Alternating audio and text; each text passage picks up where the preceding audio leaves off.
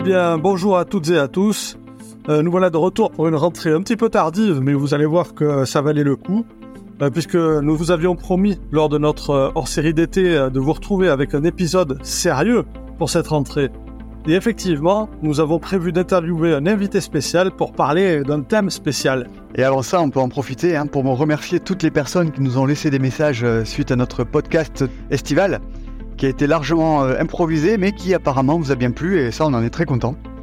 Ceci dit, et ça a été abordé lors de la revue de presse de l'OVNI que nous faisons chaque année, euh, la période est très riche en actualités ufologiques, et nous voulions revenir sur euh, ces actualités. Ben, effectivement, lors de cet épisode spécial d'été, nous sommes un peu en roue libre, et nous vous livrons nos impressions en vrac en discutant très librement.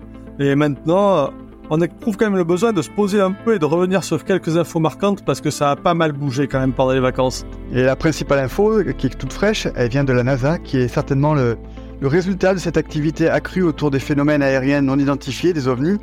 Et avant de rejoindre notre invité, je crois que tu voulais revenir sur un ou deux sujets qui ont fait les gros titres de cet été. Exactement. Alors, depuis quelques jours, mais j'ai beaucoup de personnes et des collègues et des copains qui me demandent ce que je pense des momies qui ont été présentées, tu sais, au Mexique. Ouais. Et pour rappeler de quoi il s'agit, deux soi-disant momies d'extraterrestres ont été présentées, mais carrément au Parlement mexicain. Donc euh, ça a fait beaucoup parler, ça a fait un peu de tapage dans les médias. Est-ce que tu peux nous dire quelques mots là-dessus? Ouais, bon, en quelques mots, on peut dire que ça sent l'entourloupe à plein nez, cette histoire, parce que c'est pas la première fois qu'on nous sort ces momies. Euh, en 2017 déjà, dans un documentaire nommé Unearthing, euh, ces créatures avaient été présentées, bien, bien entendu avec tout le décorum de Nazca, le fameux site qui présente des géoglyphes en forme d'araignée, de colibri, etc., et qui a toujours alimenté les fantasmes de, certains ufologues. Et un anthropologue avait déjà examiné ces momies et en avait déduit qu'il s'agissait d'un assemblage de restes humains, ce qui a fait un peu scandale euh, au Mexique. Et beaucoup de personnes dans ce pays se sont élevées contre la présence à l'Assemblée de, Jaime Mossan, euh, l'ufologue qui a présenté ces momies. Euh, le, le, le Finzon Post, par exemple, a relevé un commentaire d'un internaute mexicain pour qui l'accueil d'un tel pers- personnage à l'Assemblée montre, entre guillemets, le, le mépris de ce pays pour la science. Donc, euh, bon, je pense pas qu'il y ait grand chose à creuser de ce côté-là. Oui, bon, ça m'étonne pas parce que cette histoire paraissait quand même un peu grosse. Revenons également, euh, on en a parlé cet été, sur la déposition de David Grush. Euh, Il y a quelques nouveaux éléments ben, qui laissent à penser que là aussi ça risque d'être décevant. Alors, David Grush, gros CV pourtant, hein, un gars des services secrets qui avait été la Navy, etc., et qui avait affirmé que les États-Unis disposaient de preuves de l'existence d'extraterrestres. Et alors, le problème, c'est toujours le même qu'on constatait cet été, c'est qu'on est un peu prié de le croire sur parole. On n'a toujours rien de tangible euh, qui, a été présenté. Et euh, tiens, d'ailleurs, à ce sujet, j'écoutais le, ce que Christian Page en disait sur son podcast. Ah ben ça, on le conseille à tout le monde. Et d'ailleurs, petite parenthèse, euh, euh, il avait un podcast qui s'appelait L'univers paranormal de Christian Page, qu'on avait tous les deux sur nos téléphones d'ailleurs, et autour duquel on échangeait c'était pas bien, mal. Ouais, c'était sympa. Et il revenait euh, sur ce podcast dans des grandes affaires paranormales, en essayant de les expliquer. Mais bon, apparemment, ce podcast n'est plus trop alimenté, alors je sais pas s'il l'a abandonné ou pas. Mais la bonne nouvelle, c'est qu'on peut retrouver ces émissions sur Internet sous le nom de Radio X-Files, c'est à voir que c'est quand même un nom facile à retenir. Et il a également parlé récemment de cette audition de David Grush. Et le moins qu'on puisse dire, c'est qu'il est un peu dubitatif et même voire un peu en colère. Ouais, alors dubitatif, pas trop, pas trop sur euh, Grush lui-même qu'il ne connaît pas et à qui il laisse le bénéfice du doute. Bon, en précisant quand même que beaucoup de ses affirmations avaient déjà fait l'objet d'enquêtes euh, démontrant qu'il n'y avait rien de sérieux derrière, mais par contre, il a de sérieux doutes sur les deux personnes qui l'accompagnent partout, euh, se tiennent derrière lui lors de sa présentation, et il s'agit de deux journalistes un peu spécialisés dans les ovnis et qu'on retrouve un peu partout dans les documentaires sur Roswell, sur Bob Lazar, Zone 51, etc. Et au bout d'un moment, euh, bah, le fait de vivre euh, sur cette thématique ovni, bah, j'imagine ça doit pousser à créer du buzz pour faire vendre. Et ces deux-là, euh, bon, je pense qu'ils savent bien comment faire. Mais c'est vrai, j'ai remarqué ça de mon côté aussi. C'est vrai qu'on on voit certaines personnes qui semblent intègres, dont on pense qu'ils ont une démarche sincère, honnête, et d'un seul coup ils se mettent à raconter n'importe quoi dès qu'ils ont un livre à vendre. Et tu vois, ben, dans, dans, dans, dans ce- dans cette série-là, j'ai vu il y a pas longtemps Nick Pop, que tu dois, tu dois voir qui c'est, c'est un, un anglais là qu'on voit très très très souvent dans les, dans les documentaires d'OVNI, parce que c'est un gars qui avait C'est travaillé... toujours les mêmes. Hein, ouais. Oui, c'est ça, mais c'est vrai. C'est un gars qui a, qui a travaillé au ministère anglais de la Défense pendant un moment, donc ça, ça lui donnait un, vernis de sérieux. Enfin, en, tout cas, on, se disait que c'était quelqu'un qu'on allait chercher pour avoir un avis éclairé sur le sujet. Ben, j'ai vu que ce gars-là, par exemple, l'autre jour, il intervenait dans une conférence avec von Daniken, le pape de la théorie des anciens astronautes, là, la théorie qui est vraiment contestée, qui repose sur vraiment aucun élément solide. Donc c'est un peu décevant parce que j'ai l'impression qu'on voit de plus en plus dans, dans le milieu de l'ufologie des cachetonneurs, comme on dit euh, dans le milieu du spectacle, c'est-à-dire des, gens qui courent après les cachets. Euh, et euh, bon, c'est vrai que ça conduit à une certaine méfiance et ça décrédibilise, moi, je trouve, un peu, un peu cette affaire. Donc c'est vrai, je trouve qu'il est important de savoir d'où les gens parlent et ce qu'ils ont à montrer. Et je trouve que pour l'instant, ah ben, malheureusement, on voit pas grand-chose. Oui, pas, pas grand chose de concret. Et, c'est dommage, moi je trouve que c'est toujours pareil, on en revient toujours là. C'est dommage parce qu'il y a quand même un sujet. Il y a des choses étonnantes qui se passent. Il y a des objets euh, filmés par les pilotes de Navy, par des ballons qui ont été abattus supposément des, espions chinois. Euh, je pense qu'il y a de, la matière sérieuse. Et donc, euh, c'est là qu'on va arriver à ce qui nous intéresse aujourd'hui. Car c'est bien suite à ces nombreux événements que la NASA a été sollicitée pour étudier les phénomènes de manière scientifique. Et il semble que les Américains veulent savoir si ces observations sont réelles. Et surtout, je pense que de point de vue militaire, ils veulent savoir si ça représente un danger potentiel. Et donc, euh, la célèbre agence a rendu son rapport il y a quelques jours. Et pour parler de ce rapport important, parce que bon, finalement, c'est la première fois que la NASA euh, prend une mesure concrète pour se pencher euh, sérieusement et surtout officiellement sur ce phénomène. Et pour en parler de la manière dont on emprunte le sujet en France, eh ben, nous avons l'honneur et le plaisir d'accueillir le directeur du GEPAN, Monsieur Vincent Coste. Chaque année, des centaines de personnes sont témoins de phénomènes aériens non identifiés. Ces observations les bouleversent et vont jusqu'à changer leur regard sur notre place dans l'univers. L'histoire que vous allez écouter s'est réellement produite et a été consignée dans les rapports du GEPAN. En 1977 a été créé un groupe d'études des phénomènes aérospatiaux non identifiés qui travaille donc à l'exploitation des témoignages. Aujourd'hui, dans les dossiers OVNI, entretien exclusif avec Vincent Coste, le directeur du GEPAN.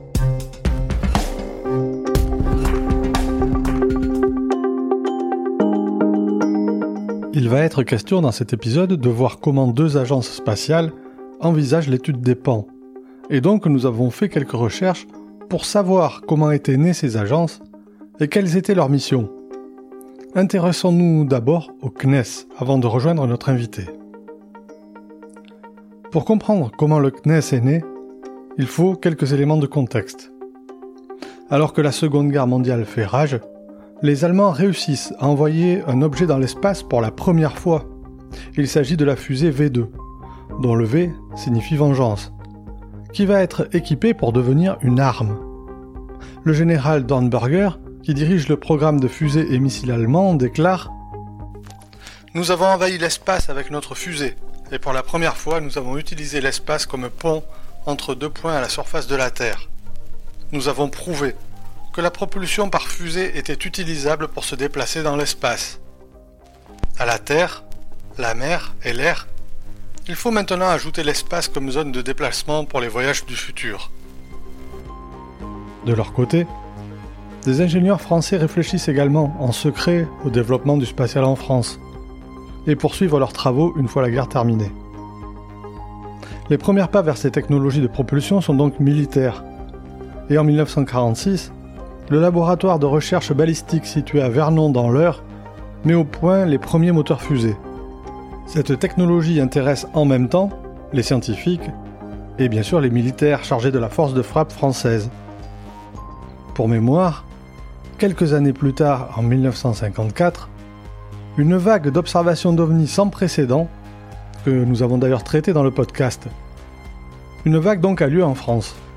Nous l'avions vu aucune structure à l'époque n'existait pour recueillir les témoignages, si ce n'est la gendarmerie, qui était souvent désarmée face à ces nombreuses déclarations, mais qui avait, à l'occasion de cette vague, commencé à structurer la prise d'informations à travers un formulaire, conseil pour l'observation des MOC, les mystérieux objets célestes. Après le lancement du Sputnik soviétique en 1957, donc trois ans plus tard, et la réplique américaine qui suivit en 1958, les dirigeants français comprennent l'importance des enjeux à venir dans ce nouveau secteur. En 1959, naît le CRS, le comité de recherche spatiale, qui est en charge de la coordination des activités spatiales françaises.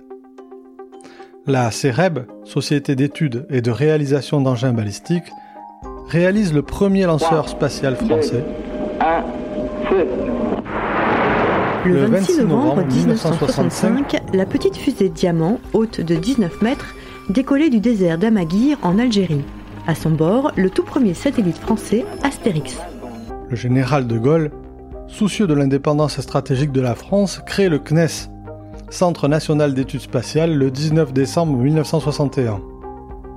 Le CNES est donc un établissement public chargé de proposer et de conduire la mise en œuvre de la politique spatiale de la France. À l'origine de nombreux projets spatiaux, dont le lanceur autonome Ariane, le CNES travaille depuis 1975 en lien étroit avec l'Agence spatiale européenne. Le CNES intervient aujourd'hui dans cinq domaines prioritaires. D'abord, les lanceurs pour garantir l'autonomie dans l'accès à l'espace. Ensuite, les sciences, l'exploration du système solaire, des galaxies, de l'origine de la vie. En troisième position vient l'observation de la Terre, qui vit sous le regard constant des satellites qui l'observent et qui étudie son atmosphère, fournissent des données indispensables pour la météorologie, l'océanographie ou encore l'altimétrie. Ensuite viennent les indispensables télécommunications. Les satellites qui jouent un rôle irremplaçable pour les télécommunications à haut débit, pour la localisation également, pour la collecte de données environnementales, la recherche mais également le sauvetage. Et enfin, bien sûr, une mission sur la défense, avec l'observation optique à très haute résolution, les écoutes, les télécommunications hautement sécurisées, la surveillance de l'espace, qui contribuent à la paix et à la sécurité des citoyens. Je rajouterai également une mission de sensibilisation du grand public, par exemple à travers le podcast euh, Raconte-moi l'espace, ou l'opération euh, médiatique Élève ton blob, qui a été menée avec des scolaires et le spationaute Thomas Pesquet. À noter enfin que le CNES accueille en son sein le GEPAN, groupe d'études et d'informations sur les phénomènes aérospatiaux non identifiés, depuis 1977. Donc euh, nous avons l'honneur et le plaisir d'accueillir le directeur du GEPAN, euh, Vincent Coste. Bonjour Vincent. Bonjour à vous. Alors Vincent, tu es, en petite introduction, tu es euh, un ingénieur en optique de formation, tu as fait ta carrière au CNES et depuis 2021, bah, tu as opté pour une direction très différente puisque tu es devenu le, le monsieur mature de la série de Canal+, le directeur du GEPAN le groupe d'études et d'informations sur les phénomènes aériens non identifiés. Et ça, euh, évidemment, ça va être un sacré changement euh, au quotidien. Et ça, on en reparlera plus tard. Euh, voilà. En gros, est-ce qu'il y a quelque chose d'autre à savoir sur toi avant d'aller plus loin? Oh, Plein de choses, forcément. Ah. à commencer par, je dirige le GEPAN, mais de directeur, c'est un rôle de chef de service. Hein, en interne CNES, directeur, ça a une toute autre signification chez nous. Et effectivement, euh, le service GEPAN, euh, c'est un département technique euh, très original. Hein. Au CNES, le, CNES, c'est bien sûr des développements de lanceurs, de systèmes spatials, de technologies et d'innovation technologique. Voilà, le GEPAN et le sujet OVNI au CNES existent, mais c'est une toute petite entité, bien sûr. Alors justement, oui, avant de, traverser l'Atlantique et de parler de, de la NASA, euh, si on parle un peu de la façon dont on étudie les pas en France, euh, il y, a cette structure qui est le GEPAN. Euh, elle, date de quand? Deux mots C'est quoi l'historique du, du, GEPAN Alors le GEPAN, c'est une structure qui a été créée au CNES en 1977. Donc ça a 46 ans. je souligne tout de suite le, fait que ça dit la longévité et je dirais même la maturité de euh, de, de, de l'activité, de la mission euh, du GEPAN euh, au CNES. en 77, le contexte était quand même évidemment bien différent. la mission du GEPAN dans les années 70 a pu être un petit peu de science, un petit peu de recherche, recherche dans le sens de compréhension du phénomène OVNI. Hein. ce volet recherche aujourd'hui très clairement euh, n'existe plus au GEPAN dans le sens où on est là pour expliquer des phénomènes euh, non identifiés, mais on n'a pas de recherche au sens scientifique et recherche fondamentale. Et ce qui est intéressant quand même, c'est que le, le GEPAN donc, est une structure publique euh, et ça en fait son originalité. Alors, on a eu déjà des, des enquêteurs du GEPAN comme invités Et on a appris comme ça qu'il y avait d'autres structures qui faisaient de l'ufologie avant même l'arrivée du GEPAN, ou peut-être en parallèle, dont des structures privées. Est-ce que tu peux nous dire comment le GEPAN s'articule avec ces structures? Et s'ils se parlent déjà? Alors, euh, on se parle et on se respecte pleinement. Hein, ça, c'est merci pour cette question qui est, tout à fait importante dans le sens où euh, le travail au GEPAN sur les, ovnis, c'est un privilège. Hein, c'est quelque chose euh, très intéressant dans le sens où on, on, est dans un contexte de travail sérieux, rigoureux, mais avec, et avec du temps. le, sujet euh, OVNI, il est évidemment traité également par euh, euh, un nombre important d'associations, de, gens passionnés, de gens passionnants. Hein. Moi, je, j'ai découvert ce domaine-là et, j'admire les, le, temps et les compétences des gens qui peuvent s'intéresser au sujet. Donc le GEPAN discute avec nombre d'associations. je les ai d'ailleurs invités à une un, colloque, une conférence organisée euh, en novembre 2022. Euh, euh, c'est l'intérêt de tout le monde de se parler, de se connaître, de se respecter et d'échanger les connaissances de chacun. D'accord. Et donc le GEPAN est intégré au CNES, on l'a dit.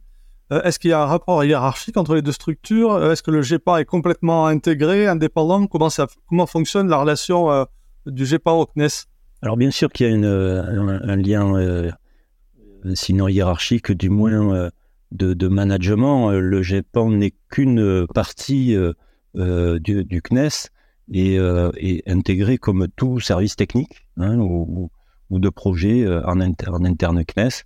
Donc le GEPAN rend des comptes, je rends des comptes en interne à ma hiérarchie. Et la particularité du GEPAN, c'est que je rends compte également à un comité de pilotage, qui est un comité externe euh, donc un comité euh, dirigé par le CNES, mais intégrant euh, tous les représentants des partenaires du GEPAN, partenaires institutionnels que sont l'armée de l'air, la gendarmerie, le CNRS, Météo France, l'aviation civile, etc.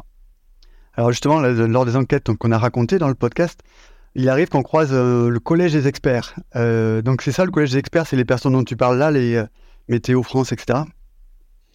Alors, le, mode de fonctionnement du GEPAN, il est, il est très particulier, il est, il est très original et, c'est en particulier ce que je suis allé chercher, moi, en, allant au GEPAN.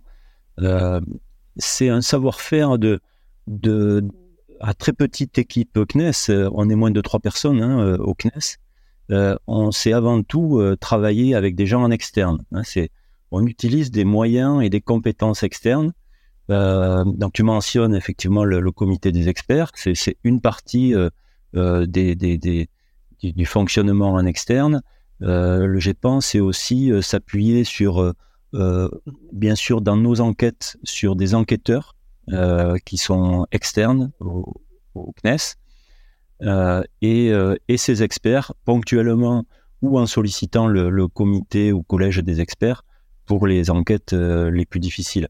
Et là encore, que chacun euh, se rende bien compte que euh, c'est un des savoir-faire du GEPAN que euh, justement de s'appuyer sur ses compétences externes et bénévoles, qui travaillent bénévolement pour, pour le sujet OVNI.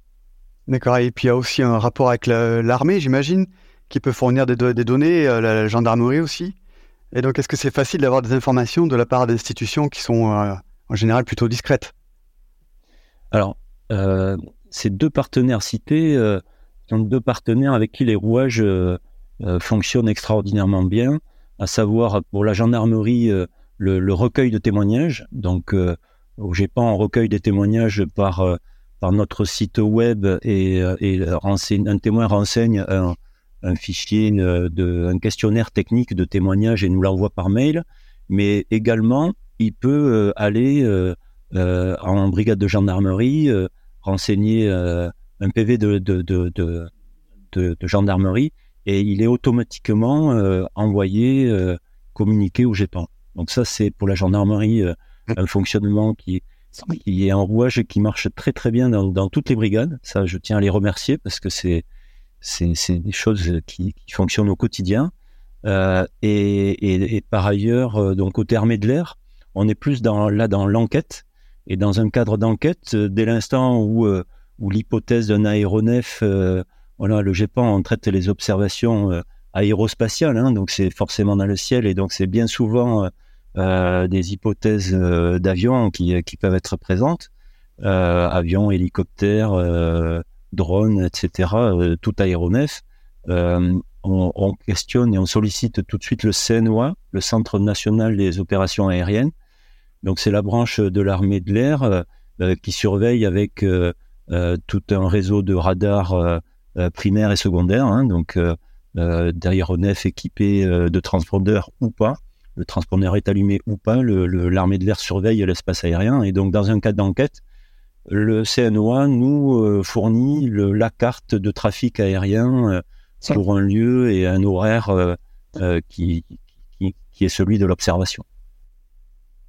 Alors, pour une fois qu'on a un directeur du GEPAR avec nous, jusqu'à maintenant on a eu des enquêteurs, mais là, moi j'ai envie de poser des questions qui arrivent directement de mon intérêt pour les histoires d'OVNI que je peux voir traîner avec bien, là Et je voudrais savoir, est-ce qu'on apprend des secrets quand on prend la tête du GEPAR Alors, on apprend plein de choses. C'est déjà une partie de la réponse. De secrets, euh, euh, alors euh, j'ai personnellement travaillé dans des développements militaires avec du secret de défense, du confidentiel défense. Évidemment que le CNES sait manipuler et manipule dans ses développements du confidentiel industriel, par exemple, du confidentiel militaire. c'est pas le cas du GEPAN, très clairement. Et donc le GEPAN, et je suis, je suis fier et, je tiens à insister sur le, le I de GEPAN, qui a été rajouté dans, dans l'historique ou dans le cheminement euh, de, de, la mission GEPAN, euh, le GEPAN euh, s'attache à, à, à, publier tout le travail qui est fait. C'est une valeur de transparence et qui est très importante pour nous. Et donc, j'invite à chacun, j'invite chacun à réfléchir si il devait publier sur le web la totalité de, de, ce qu'il produit, de, la totalité de ses rapports techniques ou d'analyse ou d'enquête. Donc, euh, de secret, euh, pour répondre à la question, euh, non, il n'y a rien de secret au, au, GEPAN. Alors, on a des archives et il y a des fantasmes sur les archives du GEPAN. allez, je vais le, le, le, le formuler. Il y, a, il, y a, il y, a, des enquêtes qui sont pas allées au bout et que le, que, le GEPAN n'a pas, n'a pas publié. Euh, simplement, elles sont pas finalisées, elles sont pas du tout présentables. Il y a du travail parfois qui est pas présentable. Bon, mais dans ces cas-là, on, ne l'a pas publié, mais c'est historique. Aujourd'hui, euh, tout ce qui rentre au GEPAN euh, en sort et de façon euh, publique, totalement publique. D'accord. Et alors, comment on fait pour passer d'un rôle d'ingénieur au CNES, qui doit être, j'imagine, très technique, et à un rôle assez, plutôt exposé comme celui de directeur de GEPAN Est-ce qu'il y a un briefing en arrivant du, prédécesseur, du tuilage et des choses comme ça pour, pour effectuer la mue finalement?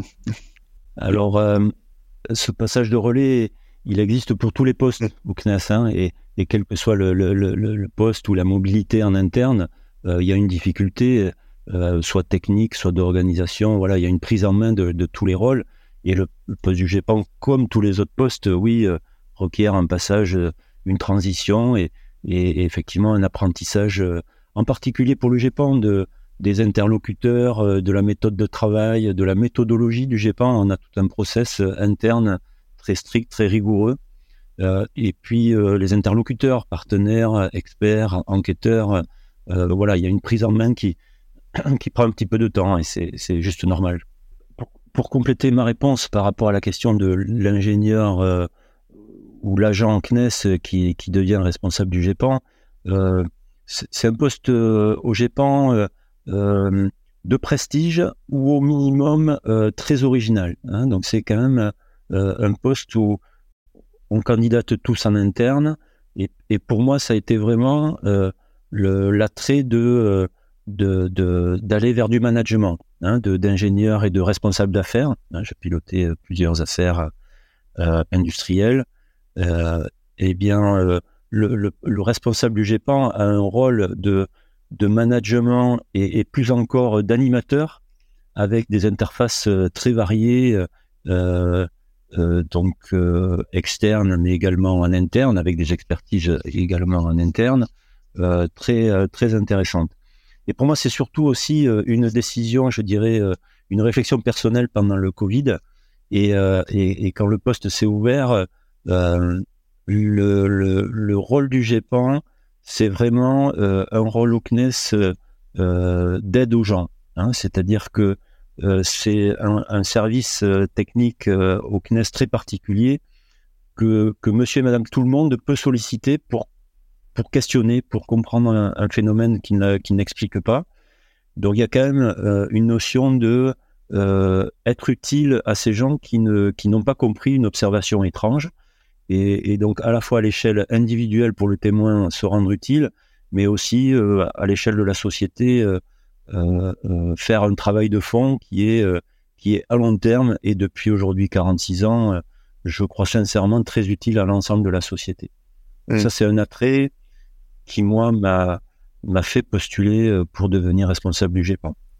Et euh, parmi euh, les interfaces dont tu parlais, il y a aussi les interfaces externes, dont les médias. J'imagine que quand on arrive à un poste comme ça, de suite, il doit y avoir une pression médiatique à chaque ovni qui, euh, qui fait les gros titres, on doit sauter sur le directeur du GEPAN. Non, c'est pas trop difficile à, gérer ça. J'aime beaucoup la question et, et, et, le sourire que tu y mets euh, dans la question. elle est, c'est tout à fait naturel. Bien sûr que le GEPAN, le volet communication est, est important. c'était une découverte pour moi, une nouveauté pour moi, mais qui est très agréable. C'est-à-dire que on est, hum, tout le monde a changé de siècle. Je l'espère en tout cas.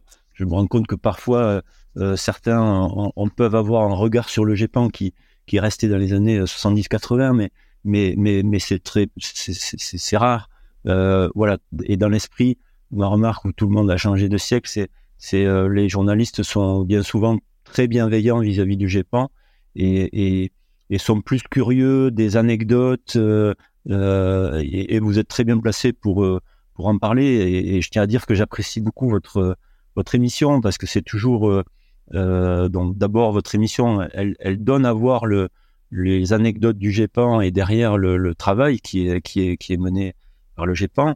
Mais ça montre bien qu'on est tout le temps dans des cas particuliers, dans des observations particulières et, et, et qui, tout un chacun qui, a un tout petit peu de curiosité, euh, euh, je suis un auditeur très, très, très attentif et, curieux de chaque, de, chaque, de chaque cas que vous pouvez euh, évoquer. Ah, merci, c'est gentil. Ça vous en plaît. Et alors, tu parlais des années 70, du GEPAN des années 70. Justement, c'est l'objet d'une série sur Canal+. Et justement, je ne sais pas si tu l'as regardé cette série, ce que tu en as pensé? finalement, tu es une sorte de héros de, de série maintenant? Alors, je suis arrivé au GEPAN avec la sortie de la saison 2, donc je suis pas, voilà, je, je, suis pas le héros. Euh, alors le, le, héros ou le zéro, parce que effectivement la série euh, euh, commence avec, pour le responsable en question, c'est plus une punition d'un échec de lancement Ariane que qu'autre chose. Bon, pour répondre à votre question, bon, déjà on, choisit de devenir responsable au GEPAN, hein, on est on est candidat, hein, on est Oh j'ai pas été puni et j'ai réussi ce que j'ai fait avant d'être euh, au GEPAN. Et concernant la série, euh, elle est très, elle est très amusante. C'est-à-dire que le, il y a bien sûr euh, une approche burlesque, loufoque, amusée, amusante, mais toujours un petit peu quand même dans le dans le respect de l'activité GEPAN et, et, dans la démarche. Donc j'ai pas pas de problème et je et je trouve bien d'avoir un regard amusé. Euh, mais par contre, il faut hum, faut pas rester que sur que sur l'amusement. C'est-à-dire que chacun euh, voit bien que derrière cette activité GEPAN, euh, il y a bien du travail. il y a bien sûr d'abord et avant tout des témoins qui ont fait des, observations étranges, inexpliquées. Et, et, ces observations peuvent parfois déclencher chez eux hein, des, émotions, des, des inquiétudes. Euh, j'ai récemment euh, quelqu'un qui me parlait d'une observation terrifiante. Il me dit non, non, l'observation n'était pas spectaculaire, elle était terrifiante. Donc euh, il, y a, y a, bien sûr des observations euh, sincères de la part des, des témoins et derrière un travail du, du GEPAN dans le plein respect du témoin et de l'observation qui a été faite. Donc ça c'est quelque chose de voilà qui, qui, qui va bien au-delà de de, d'une première impression amusée et amusante que peut donner la série. D'accord, ben merci pour toutes ces réponses. Et maintenant que nous y voyons plus clair sur la façon dont le CNES et le GEPAN étudient les phénomènes aériens non identifiés, ben, on va se tourner vers les États-Unis, où la NASA aussi se penche sur les, ce qu'ils appellent les UAP, et euh, pour commencer, nous allons écouter une petite histoire de la NASA. Euh, on en entend beaucoup parler, mais comment cette agence est née et quelles sont ses missions? On découvre ça ensemble et on retrouve ensuite euh, Vincent Coste.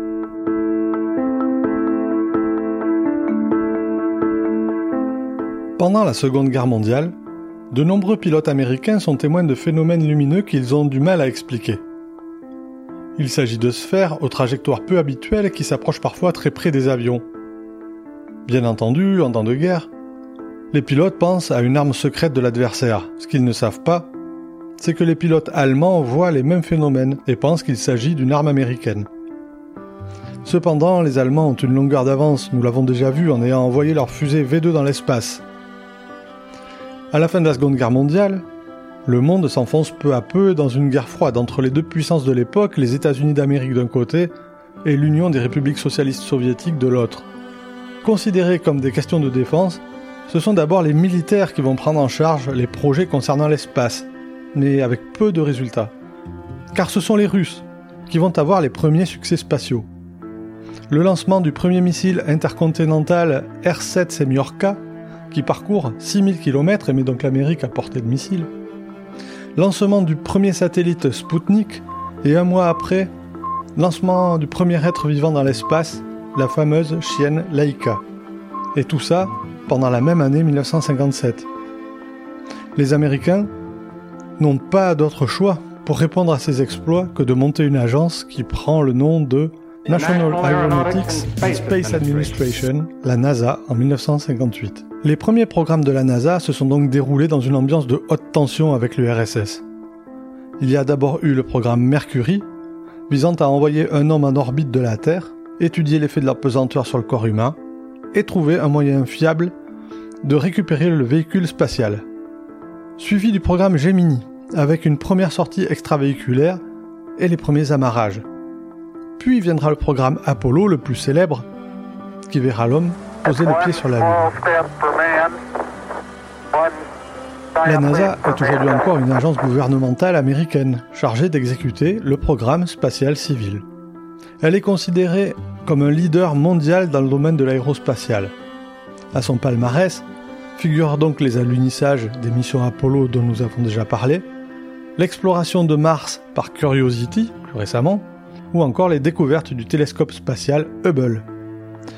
De nos jours, la NASA accomplit des missions d'exploration et de recherche dans le domaine spatial et aérospatial par divers moyens, sondes, satellites, missions robotisées, etc.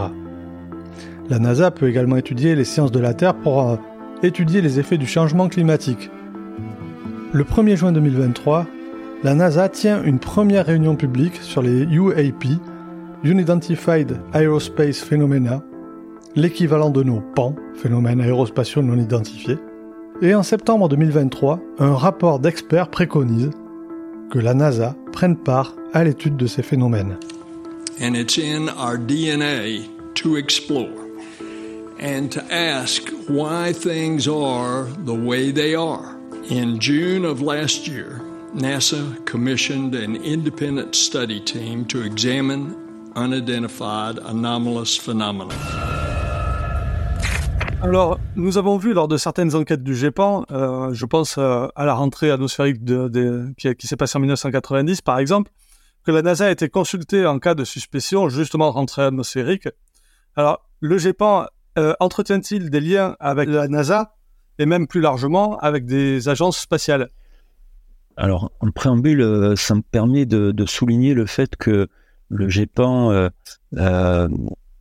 euh, euh ne travaille que sur le territoire français. Hein. ça, c'est quand même un, point important dans notre mission. on n'adresse pas un témoignage pris dans un signalé dans un pays euh, étranger. Euh, concernant la NASA en particulier, euh, je suis très satisfait parce que on a eu un échange très récemment dans les deux sens. À la fois, la NASA est venue présenter sa feuille de route sur le sujet UAP, hein, les, les, ovnis côté côté américain, et et ils m'ont demandé de présenter le GEPAN et l'activité du GEPAN devant leur groupe d'experts à l'occasion de leur première réunion de travail qui a eu lieu en octobre dernier. Donc c'était un plaisir et un honneur hein, que de, de, de, en tant qu'agence euh, GEPAN euh, euh, avec 45-46 ans d'expérience, que de présenter nos méthodes et je dirais donc techniques hein, de travail. Je suis allé très loin dans le dans le dans la présentation de nos rouages et de nos outils, mais également dans le bilan d'expérience, je dirais, et retour d'expérience qui est qui est celui de GEPAN. Donc un premier rapport était attendu euh, pour, euh, pour le mois d'août et finalement il est sorti très récemment. Il a, on en a pas mal entendu parler, il a fait pas mal de bruit. Donc on profite de t'avoir avec nous pour savoir ce que tu as pensé de ce rapport? Alors, euh, j'espère que vous et vos auditeurs comprendrez que je, ne veux pas, je ne souhaite pas m'exprimer et, donner un quelconque avis sur, sur l'approche NASA ou voilà, ou donner la moindre critique positive ou négative euh, sur, ce qui peut être fait. Euh, je peux quand même souligner le fait que euh, dans la démarche qui a été celle de, la NASA, euh, d'organiser un groupe d'experts qui a formulé des recommandations pour derrière décider de mettre en place, voilà, est-ce que c'est bien dès à présent décidé j'ai en tête qu'ils ont nommé un, un, un directeur euh, sur le sur le sujet euh, UAP, euh, donc un Identified Aerospatial Phenomenon. Donc euh, c'est l'équivalent des pans des, des pans phénomènes aérospatial non identifiés du GEPAN.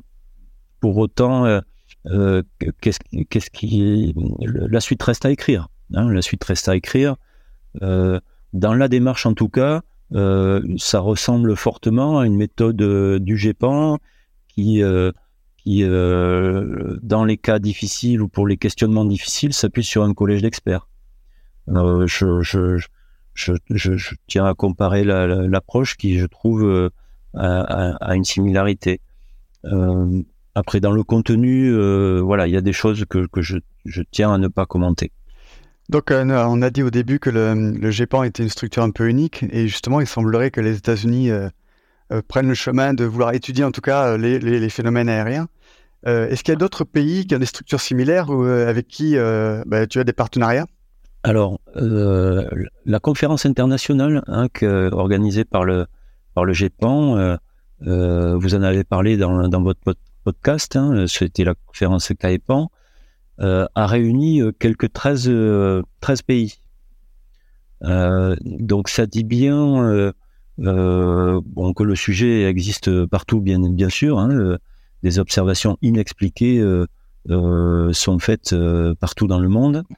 elles sont traitées ailleurs différemment, c'est-à-dire que un organisme étatique ou de type épique, qui est, le, le GEPAN en interne CNES, il n'y a pas d'équivalent mondial, si ce n'est euh, désormais la NASA qui, euh, qui, met en place des choses. pour autant, ça veut dire que le sujet est traité différemment. Comment il est traité? Bien souvent par des associations.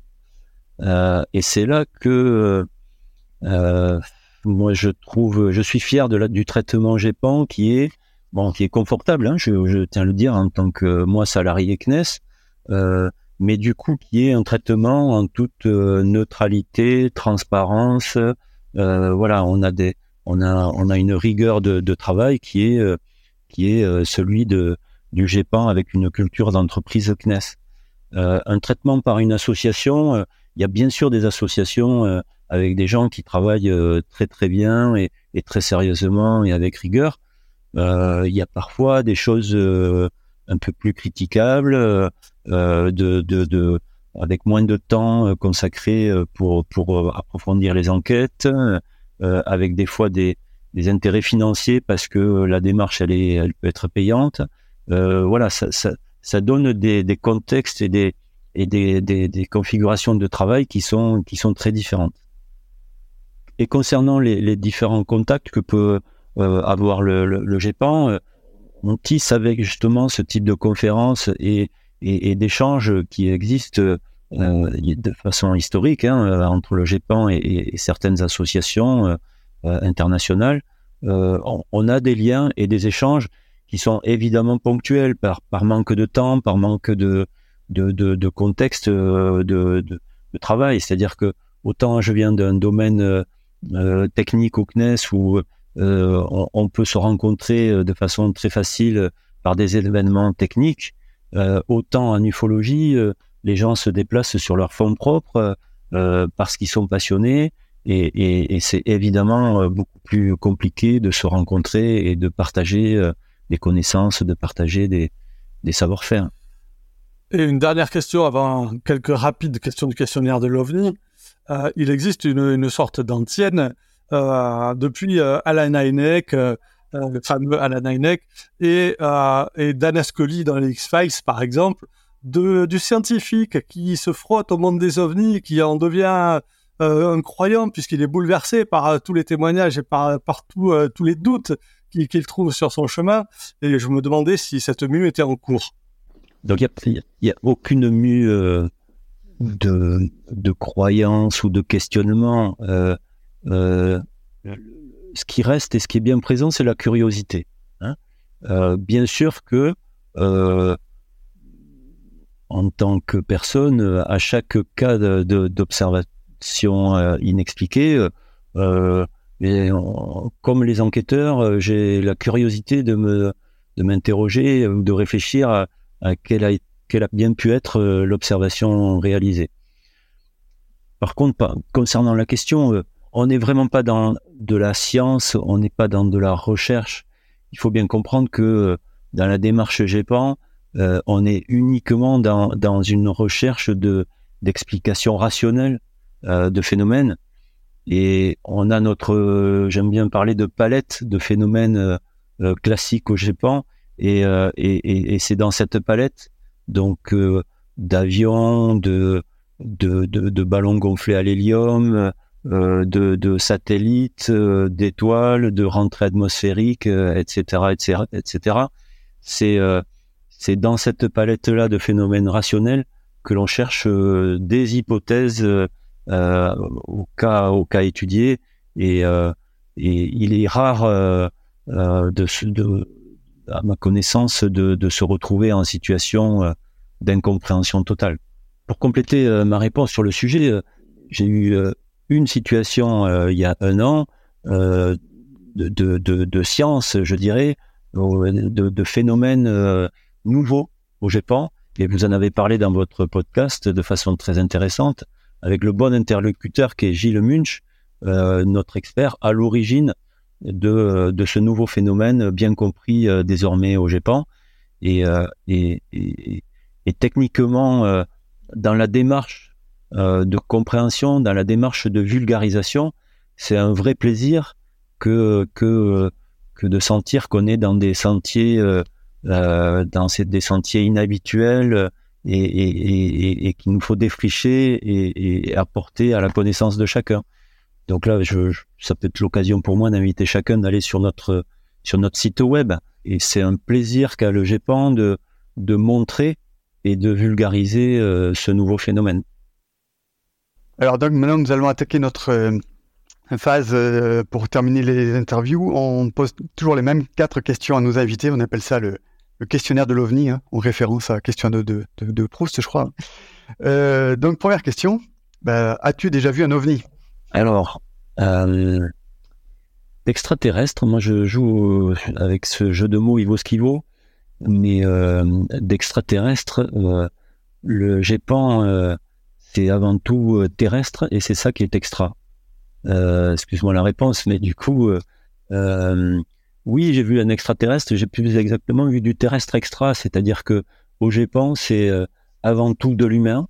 Un témoignage, c'est c'est une information d'un témoin. son instrument, ce sont ses yeux. c'est de la perception.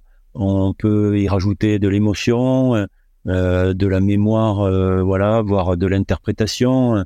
Euh, voilà, donc c'est dans de la joie euh, bien humaine là que euh, et, un mélange parfois de de plein de choses que, le GEPAN manipule du témoignage, mais donc de terrestre extra, mais pas d'extraterrestre. D'accord. Et est-ce que tu, quel est ton, ton livre, ton film de référence sur le sujet? Ah, si je trouve un joker, je le prends parce que non, je, ouais, je, sais pas bien répondre à cette question. Je, voilà, donc euh, si j'ai un joker, je le prends. D'accord. Euh, ton avis personnel, est-ce qu'il existe une vie dans l'univers? Et puis si oui, euh, comment on va la découvrir? Alors, d'abord, la vie ailleurs dans l'univers, c'est clairement pas la science du GEPAN. Hein. ça, c'est le grand public, il faut bien comprendre ça. La NASA l'a très bien souligné dans ses conférences de presse. Ça, c'est un credo et c'est la, mission du GEPAN. Elle, est clairement pas là. C'est-à-dire que le CNES fait de la science et, il y a de la recherche de vie ailleurs dans l'univers. C'est clairement pas le GEPAN qui est en charge de ça. Ça, c'est un, mm. un but euh, très, très, important. Après, à titre personnel, euh, moi, j'étais impliqué dans un développement euh, Coro s'appelait le satellite Coro euh, de recherche des exoplanètes. Donc c'était une science tout à fait émergente dans les débuts des années 2000. Euh, bien sûr que je pense, comme beaucoup euh, et beaucoup de scientifiques, que la vie existe ailleurs. On, est, on en est euh, à chercher euh, les, les, les, signes de, ou traces de, de vie potentielle ou de conditions de, de vie possible sur des, sur des planètes. Euh, moi, j'aime beaucoup le, le chiffre, euh, justement, euh, la vulgarisation qui consiste à dire qu'il y a autant de d'étoiles dans l'univers que de grains de sable sur Terre. on mettra un chiffre, ça voudrait rien dire pour personne. voilà, je trouve bien parlant que autant d'étoiles que de grains de sable, ça dit que statistiquement, la possibilité de vie sur une planète autour de l'une de ces étoiles ailleurs dans l'univers, la probabilité n'est pas nulle. Oui, j'ai vu que James Webb d'ailleurs avait fait une, avancée dans ce sens. Euh, on a vu l'actualité cette semaine. Et la dernière question, c'est à ton avis, qu'est-ce que ça changera le jour où on aura cette preuve? Qu'est-ce que ça changera pour nous sur Terre? Oh, De l'humilité, c'est-à-dire que euh, ça changera rien sur Terre, dans le sens où euh, il faut bien avoir en tête que euh, aujourd'hui, vouloir aller sur la, la planète la plus proche, sur l'étoile la plus proche en dehors du système solaire, c'est euh, c'est 50 euh, à 100 000 ans. Hein euh, donc autant dire de la vie sur une planète qui serait à 50, 100, des dizaines, des centaines d'années-lumière, le rendez-vous n'est simplement pas possible. Donc ça nous rendrait bien plus humbles et, et, et ça serait une bonne chose. Ben voilà, une conclusion humble pour ce, cet épisode. merci beaucoup Vincent d'être d'avoir pris ce temps pour nous. Avec grand plaisir et bravo pour le travail que vous, que vous faites. Merci beaucoup. Merci à vous.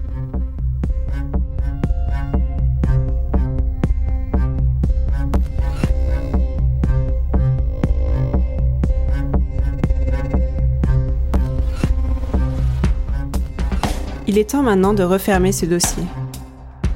Réagissez sur Twitter ou Facebook. Et à bientôt pour un nouvel épisode. Surtout n'oubliez pas, regardez le ciel et gardez l'œil ouvert.